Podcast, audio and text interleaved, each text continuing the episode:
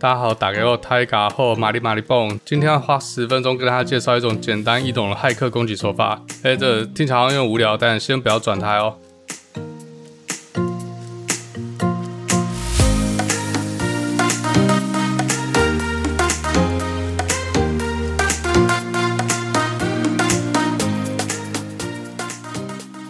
欢迎大家回来达特嘴哥第五炮，我是唯一的主持人嘴哥。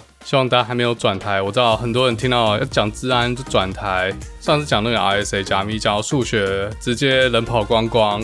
有可能是非对称加密这个主题有点艰涩，有可能就是我讲太烂，呃，应该比较大的机会是这样。所以从哪里跌倒就要从哪里站起来。这是讲一个比较简单易懂，而且其实大家应该多多少少都听过的攻击手法。那我这边假设听众朋友都没有治安的背景，也不是资工系毕业的，所以呢，只要是专有名词，我都会尽量给一个解释，不会说，哎，我们就用这个 brute force 手法做简单的 DDoS 攻击来瘫痪这个网络服务的 API。哎，什么 brute force，什么 DDoS，听不懂啊，转台，真的后面不会出现这种情况啦。我就当你各位听众在座的各位都是热衷学习的一张白纸，用一般人都听得懂的方式说明，我就尽量啦，希望可以 cover 到全部。好，一开始先介绍一个东西叫 IP 或 IP address，这应该百分之九十以上的人都听过吧？网络位置 IP address，小学生都听过了。每一台连上网络的装置都会有一个 IP address。网络世界之于实体世界，就好比于 IP 位置之于实体世界中的地址。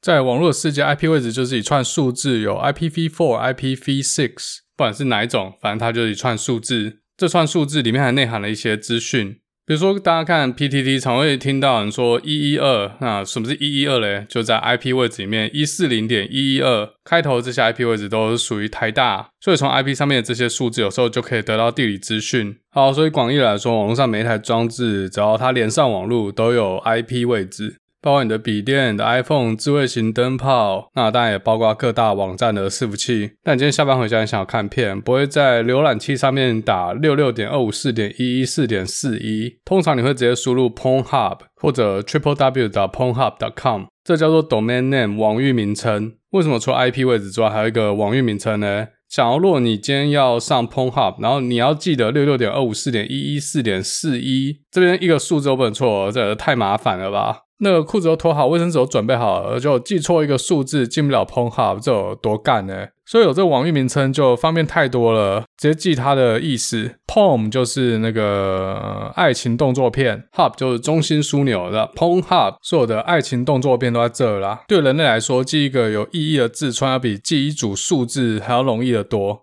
好，这边可能会有人问，为什么不直接 Google 就好？令阿嬷九十岁都会 Google 啦，干嘛还要记网站名字、网域的名称？那是因为你知道 Google 的网域名称叫做 triple w dot google dot com，然后对应到 Google 其中一个 IP address，例如一四二点二五零点二一七点七八。要是你不知道 Google 的网域名称，也不知道它的 IP，那你要怎么去 Google Pornhub？你 Google 看。好，我知道这边有人会说，打开 Chrome 不就可以直接 Google 了吗？呃，不过你先想一下，你是怎么下载 Chrome 的？不管你用 Mac 的 Safari 或 Microsoft 的 Edge 或更早之前的 IE，是不是先输入 Google.com，然后在 Google 里面搜寻 Chrome？好，其实这些浏览器都已经预设你的搜寻就是在 Google.com 上面执行，所以呃，啊是这样没错啊，你赢了哦，没有啦，Microsoft 的浏览器预设应该是用 Bing，而且这些搜寻引擎给的结果也都是网址或者说网域名称，而不是 IP 位置。呃，不小心就扯太远了。不不管怎样，就有些人还是直接输入网域名称嘛，像直接输入 pchome.com.tw、gmail.com、xvideo.com，这样比较快。不然用搜寻还要多按几个按键，麻烦。这件事其实在现实世界也差不多。比如说今天人家问你住哪，你不会说你住在台北市大安区仁爱路三段五十三号，你就说你住在地堡。然后问你在哪里上班，不会说是台北市中正区重庆南路一段一百二十二号，也不是说总统府嘛。所以这地方总统府就很像网域名称，讲出来大家马上就知道讲的是什么，就不用去记那很繁杂的地址，或者在网络上的话就是 IP 位置。但是对于一个邮差来说，他还是要去认地址，而不是去认这个网域名称。比如说，今天有一个邮差要送信到美国站台协会 AIT，这邮差他没有地址，他只凭他的记忆到了大安区之后，发现 AIT 已经搬家了，已经搬到台北内湖区了，这不行嘛？所以不管是在网络世界还是现实世界，在传输这些资料目的地都要准确，就是要使用地址或 IP 位置。好，所以这个网域名称还有 IP 位置之间就需要一个对照表。使用者输入 pornhub.com 的时候，电脑就要想办法去找到这个 pornhub 的地址，就是 IP 位置。通常每个人的浏览器会有一个缓存，叫做 cache，它把之前查询过或者造访过的网域名称对应的 IP 位置记录下来，这样下次你要去 pornhub 看片的时候，电脑就不用再去查一次到底 pornhub 对应的 IP 位置是多少。那如果是第一次的话，因为电脑本身在自己的 cache 里面没有记录，他就要去问别台电脑或别台伺服器，看有没有其他电脑或伺服器知道 PornHub 的 IP 位置。一般来说，在预设状态下，就你没有去改任何设定，电脑会先去问你的 ISP DNS Resolver。ISP 就是 Internet Service Provider，简单来说就是提供你网络服务的那家公司。如果是台湾话，可能是 HiNet 中华电信或者台湾固网；美国的话就很多 Central Link、Comcast，还有一些比较地方一点的。通常这些 ISP 公司会有一台伺服器专门来受理这个查询 IP 位置的服务。就刚才提到这个 DNS Resolver，DNS 是 Domain Name System，中文叫做域名系统，因为 Domain Name 是网域名称嘛。但这些伺服器不保证一定有你要的答案。如果你都去那种很奇怪的网站看很奇怪的片的话，好，那如果你的网络公司的 DNS Resolver 没有你要的答案，他就再去问别的 server、别的伺服器，一般会先去 root server 跟域名伺服器。这 root server 分布在全世界各地，那目前应该有一千多台，每天处理这几百亿笔的查询。但这个 root server 并不会直接给答案，而是告诉这些查询者要去哪里找答案。所以这些查询者从 root server 得到情报之后，又会继续去问下一台电脑、下一个伺服器，一般就是 top level DNS server 顶级域伺服器。不过到这边还没有结束哦，顶级域伺服器并不会直接给 IP 位置，它会再告诉这些查询者要去哪一个 authoritative server 去找答案，中文叫做权威域伺服器。那在这边就可以真的找到对应的 IP 位置。然后，之后这个查询者，如果大家还记得是谁的话，就是你的网络提供公司的那台 DNS Resolver。会把得到的答案，也就是 domain name 网域名称对应的 IP 位置记下来，先存进自己的缓存，然后再回复给你的电脑。这样下次有别人要做同样的查询的时候，他就不用再东问西问，跑了一大趟。好，那这整套的查询逻辑和系统就叫 DNS。基本上它就一套分级制度啦，从最底层的 root server 开始，它会先叫你去找 A，然后再 A 再叫你去找 B，B 再叫你去找 C，最后从 C 里面得到答案。得到答案之后，把它记下来，这样下次就不用再问一次。那这个负责去找答案的 IS SP 公司的 DNS Resolver，其实它有点像以前的电话查号台，现在好像还有。瓜吉前几集的新资料夹好像有试过，这个一零四查号台服务还在，但二十年前那时候没有网络。哎，等下，二十年好像已经有网络了。那说三十年前好了，那时候如果你要查电话，你要打电话去订饭店或者是订餐厅，但你没办法上网去找这些店家的电话嘛。一般家里会有一本很厚很厚的电话簿，厚到可以挡子弹哦，那你就要开始查。一般是，而且我有点忘了，我记得好像是用笔画或是用注音来排序。比如说你要查汉来海港的电话，你就要先查汉，然后的汉是十四画，你就翻到十四画，然后慢慢找找找，找到汉来海港，然后后面有电话，你就可以得到汉来海港的电话。这有点麻烦啊，如果是不会写字，或是不知道汉怎么写，就 GG 了。汉这个字大家应该都会写啊，至少嘴哥来美国十年了，这这字我还会写。其实我很多字现在都已经不会写了。那如果不会写，或者家里的那本电话簿里面查不到怎么办？就要去打查号台一零四查号台。然后那个查号台，我记得一般是小姐姐，然后她问你要查什么，你就跟她讲，她就帮你查。啊，如果她手边找不到，她可能就想办法帮你查到，就跟刚才那个 DNS Resolver 做事一样。这个小姐姐查到之后，马上再跟你讲。但当然要赶快把这个电话抄下来，不然等一下又要打一次一零四。或我知道有人打去一零四，就是想要听小姐姐的声音啊。好，那骇客要怎么利用这个 DNS 做坏坏的是呢？从最简单的开始，不需要入侵任何系统。我们现在把 DNS 想象成一个查号台啊，假设这个查号台里面有一百位小姐姐好了，那你可以号召四五十个人，然后一直不断打一零四去占他们的线，是不是很多真的需要查号的人就会被影响到？他们只能在那边等，等到有一条线空了之后才能做查号，这就是最简单的 DNS 攻击啦，就做一堆 bot。然后不断的对 DNS server 送查询要求，把这个 DNS 的服务瘫痪掉。这有简单暴力，所有学过写程式入门的人应该都做得到。但是如果你用你自己的电脑做攻击的话，很快你的 IP 就会被 ban 掉，因为这太明显嘛。如果同一台主机一直不断的送查询要求，很明显的就是一种恶意攻击。IP 被 ban 是还好，但如果你的网路卡上面的 MAC address 被 ban 掉，那可能就要换一张网路卡了。那这个我就不多讲了，要扯到网路的 L7 结构，所以一般做这种攻击会使用很多台电脑。那怎么会有那么多台电脑嘞？就是那些已经被入侵的电脑，让这些电脑在同一个时间对某一台 DNS resolver 做攻击，这就俗称的 DNS flood attacked，所谓的洪水攻击啊，洪水退了就知道谁没穿裤子。那个三峡大坝现在还站得好好的，那些唱衰的台媒都没穿裤子了。好，这是第一种，还有另外一种比较聪明的做法。好，你想想看哦，做一笔查询是能占多少频宽？这个查号台你就要查一笔电话，这可能十秒钟查号台小姐就告诉你答案了，然后你要马上再打另外一通，这样很累。所以有没有一种查询方式，你可以占掉查号台小姐姐很多时间，哈，就很多频宽的，自称是新庄金城武，想要跟查号台小姐姐聊天，没用，没有，没有这招。刚好 DNS 服务还有一种查询方式，可以跟一台 DNS server 要某个网域所有的资料、所有的记录，比如说 PornHub 过去曾经用过的 IP 位置，全部给我传过来。如果套用到查号台，可以把它想成是那个全国 Seven Eleven 曾经用过的电话，全部给我。听到这个小姐姐马上塞屏，光用念了念给你就要念一整天。这招就聪明很多啦，你只要问一个问题，然后查号台就要花很多时间去回复你。在 DNS 系统里面，这种查询需要的回复量可能是原本查询的一百倍，或甚至一百倍以上。这可以拿来干嘛？除了瘫痪 DNS 伺服器之外，还可以拿来做另外一种攻击，就是所谓的 DNS amplification attack。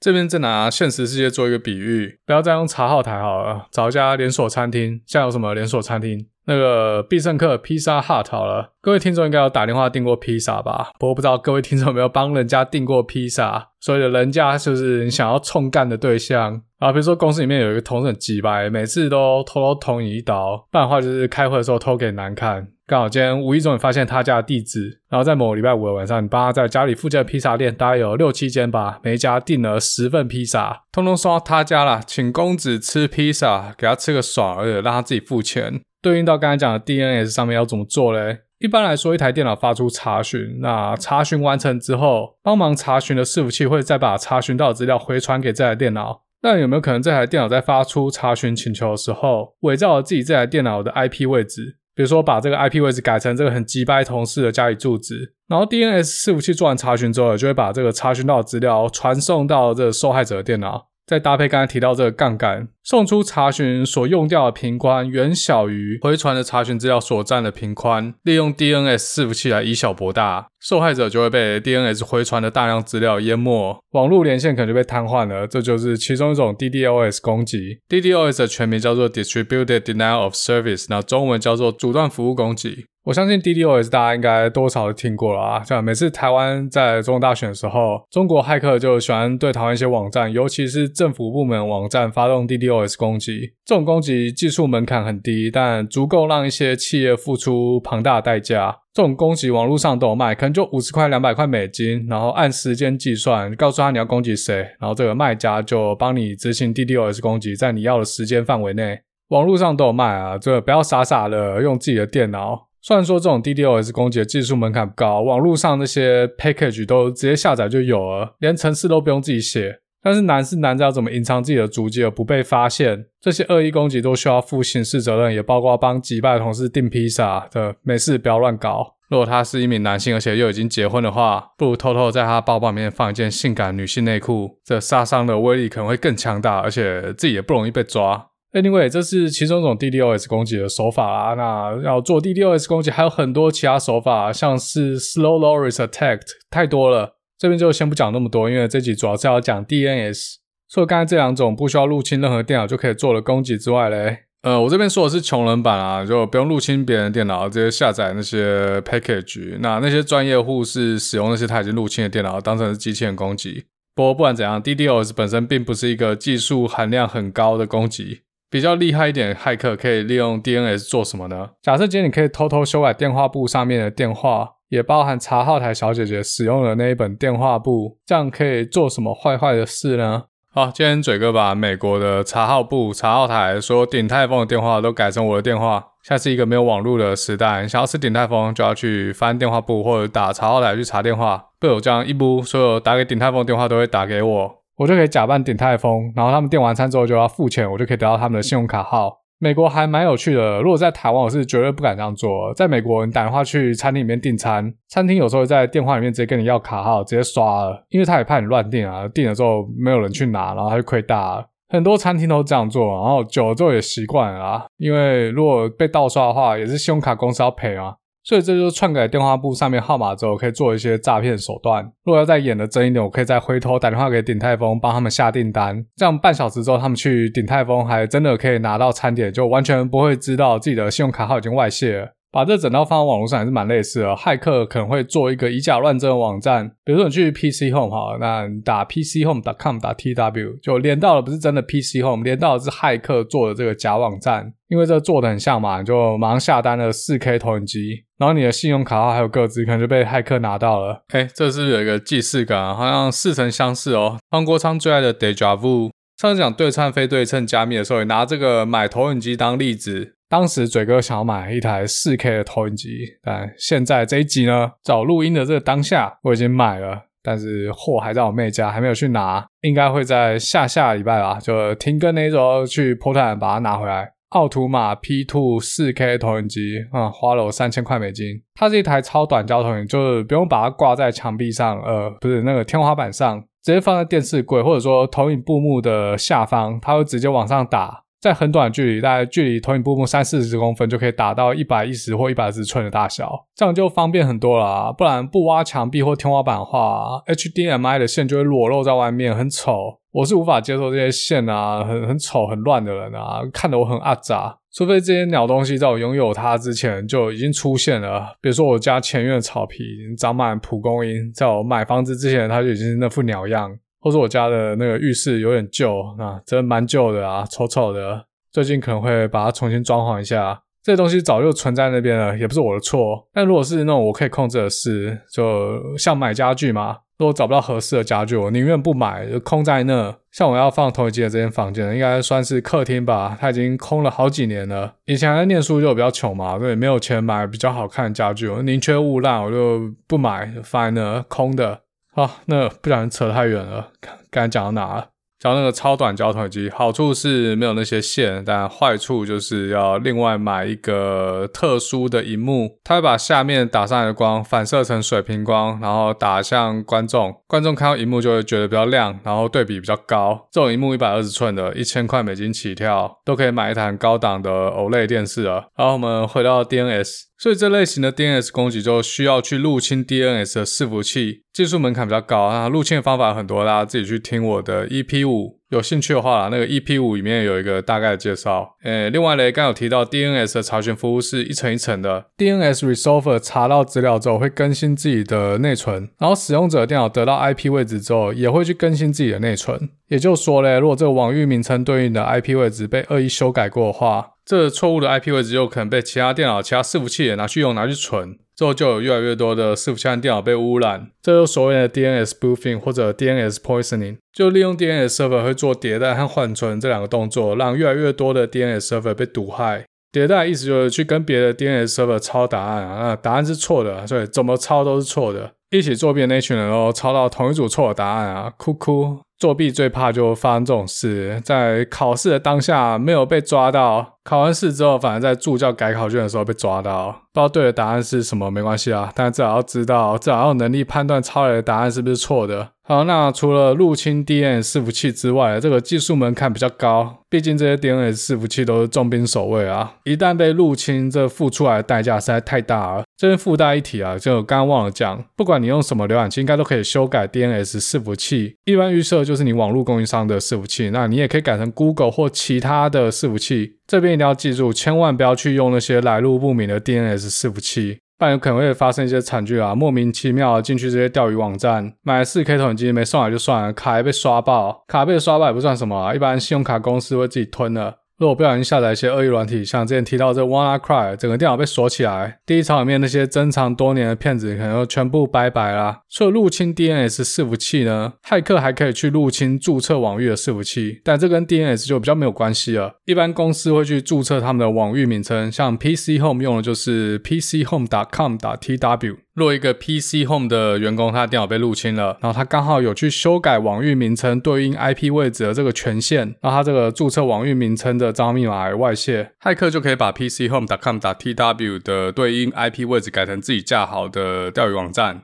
最后就同一套买投影机的剧本。好，那今天跟大家介绍什么是 DNS，还有呃比较常见的 DNS 攻击。这些攻击软体随便网络都可以下载到，但是如果你随便攻击其他人电脑是要负刑事责任的，所以嘴哥这边绝对不鼓励大家这么做。资安是现在很热门的一个领域，上礼拜美股还有一间资安公司上市，Sentinel One，股票代号 ACE，就一个字母 ACE，IPO 之后市值来到一百二十亿美金，破了当时 CrowdStrike 创下的纪录，PS ratio 超过一百，不过他们去年的成长率是一百趴。这间公司我就还在看了，还没有深入研究。美国的资安公司这几年真的是不断的扩大资金规模，C 轮、D 轮、E 轮随便募都是一百 million 以上，不知道嘴哥带的这间公司什么时候才会 IPO 呢？